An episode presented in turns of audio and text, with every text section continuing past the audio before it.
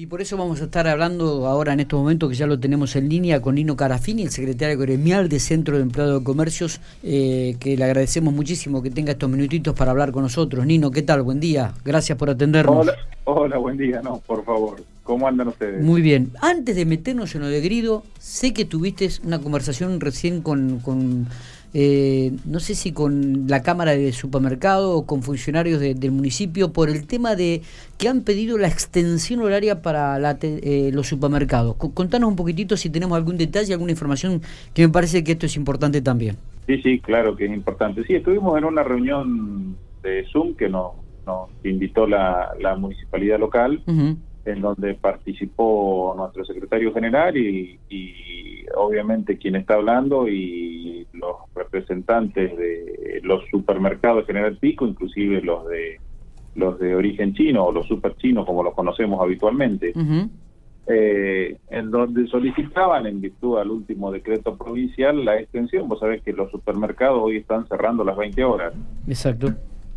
Eh, y donde solicitaban la extensión del horario de cierre, eh, a lo cual obviamente nosotros dijimos que eh, no nos vamos a oponer porque en la medida que esto signifique que haya media, eh, que haya eh, un poco más de tiempo para que evitar las aglomeraciones y en la medida que le vaya bien al comercio también le va a ir bien a los empleados.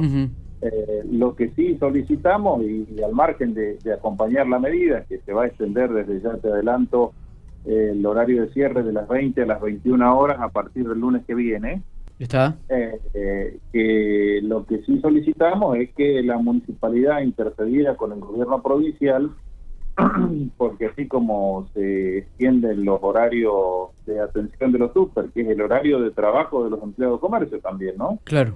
Extiendan los permisos para el resto de las actividades porque si no lo único que hacemos es agregarle horario de trabajo al empleado de comercio eh, y después no dejamos tiempo para que eventualmente pueda realizar cualquiera de las actividades. Entonces, lo que pedimos es que se interceda por ese lado y se, así como se flexibiliza el horario de atención de los super, se, se flexibilicen el resto de los horarios. Está perfecto. Entonces, confirmamos que los supermercados a partir del próximo día lunes eh, van a comenzar a atender su horario hasta las 21 horas. ¿Está bien esto? Hasta las, hasta las 21 horas, exactamente. Eh, supongo yo que va a ser que van a ser todos juntos eh, porque pedimos que pasaran el fin de semana por una cuestión de organización y, organigramas internos de cada uno, no hacerlo efectivo desde hoy o desde mañana porque virtualmente le sería imposible, así que entiendo que la medida se va a hacer de manera homogénea el lunes. Perfecto.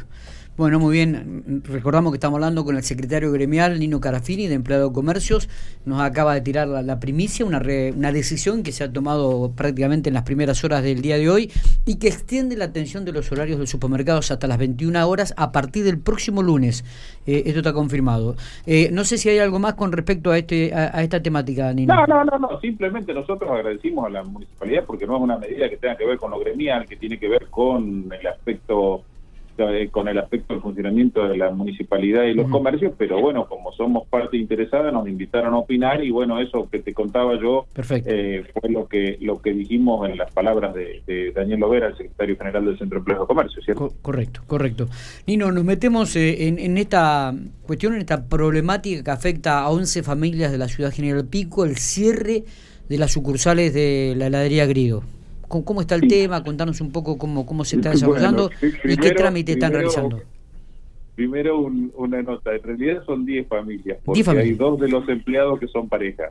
Ah, bien, bien, bien, perfecto. Pero bueno, sacando, sacando eso, tenemos, eh, tenemos la pésima noticia, ya veníamos hace tiempo dando vuelta con esto, pero eh, es la realidad.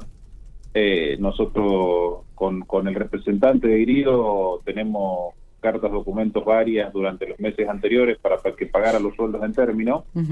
Eh, y es más, las, las chicas con una, con una coherencia y una solidaridad, en, la verdad, envidiable. Eh, en su momento hasta, hasta se pusieron de acuerdo y tuvieron que hacer eh, un par de actividades un fin de semana porque no podían, porque ya había pasado prácticamente un mes del vencimiento y no habían cobrado los salarios. Eh, pero más allá de eso, hace 15 días eh, vino el representante de, de, que es oriundo de la ciudad de Santa Rosa, eh, a, explicar que, bueno, primero que quería tener una reunión con ellas y ellas dijeron que si no estaba el gremio presente no querían tener reunión, así que estuvimos ahí nosotros y le explicaba que eh, la empresa Agrido le había lo, lo, obligaba a vender porque no cumplía con los requisitos de ventas en General Pico y que por eso se iba a hacer cargo del 50% de la indemnización que correspondía.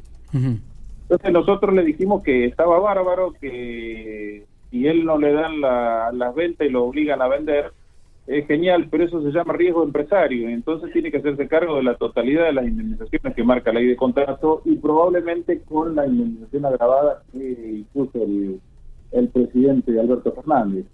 Eh, entonces, bueno, de ahí en adelante lo único que tuvimos fue discusiones o charlas, si querés, con los abogados de Teodosio, que es el representante de Grido. Sí.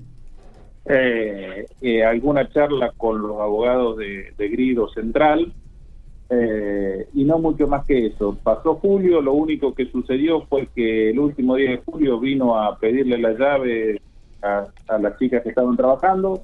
No hay ninguna comunicación, no hay, eh, ya, venció el tiempo para cobrar el mes de julio, no lo han cobrado las chicas.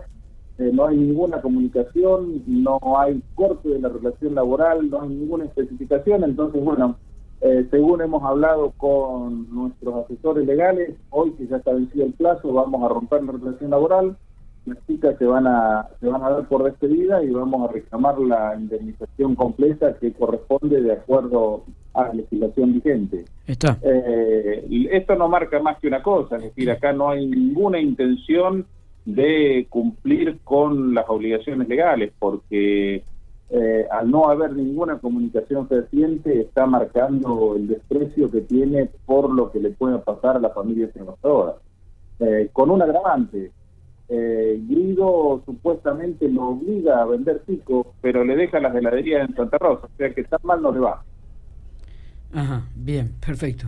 Eh, ¿El mes de junio y aguinaldo lo cobró la, los han cobrado los empleados? Lo cobraron hace poquito. Ah, bien. O sea que resta cobrar julio y... Muy, muy por vencido del tiempo donde tendrían que haberlo cobrado, lo cobraron. Es más, lo cobraron después de la reunión que tuvimos con Grido. Hasta ese momento no habían cobrado ni junio ni el aguinaldo. O sea, después de mediados de julio lo cobraron. Está bien. Y después de esa reunión, Nino, se ha cortado prácticamente el diálogo. No, eh, a ver, con, con Teodosio sí, no, no, no apareció más, pero eh, los que los que los que quieren dialogar son los representantes legales pero los representantes legales tienen un mandato y dicen nosotros no no, no, no tienen más plata que pagar para, para pagar esto. Bueno, perfecto. Alguien va a tener que pagar. yo entiendo cómo es el sistema legal de franquicia. En realidad uno no es un obstuso en ese tema. Eh, pero tampoco es cierto ni está bien que una franquicia puede tener franquiciado y que el franquiciado pueda hacer lo que se le cante con los empleados y con sus obligaciones legales. A ver, si yo soy representante de una franquicia, alguien me deberá controlar que en nombre de esa franquicia yo pague los sueldos como corresponde, pague las, las cargas sociales como corresponde, y si tengo que deshacerme de la franquicia, pague las indemnizaciones como corresponde. Y no intentaremos que los dos sean solidariamente responsables. Correcto. Eh, bueno, estaremos atentos a esta temática, estaremos atentos a esta decisión porque indudablemente afecta a 10 familias de la ciudad de General Pico. Ahí y, va, ahí va. Y, me, y, me, parece que por ahí pasa el tema, ¿no? Sí, señor, sí, señor. Eso es lo más, eso es lo más duro de todo. Es decir, no podemos evitar que estén en la calle, no, no podemos porque si cierra, cierra, pero sí podemos hacer lo imposible para que por lo menos tengan el resarcimiento económico que merecen. Exactamente. Nino, gracias por estos minutos, como siempre, muy atento. A ustedes, un abrazo.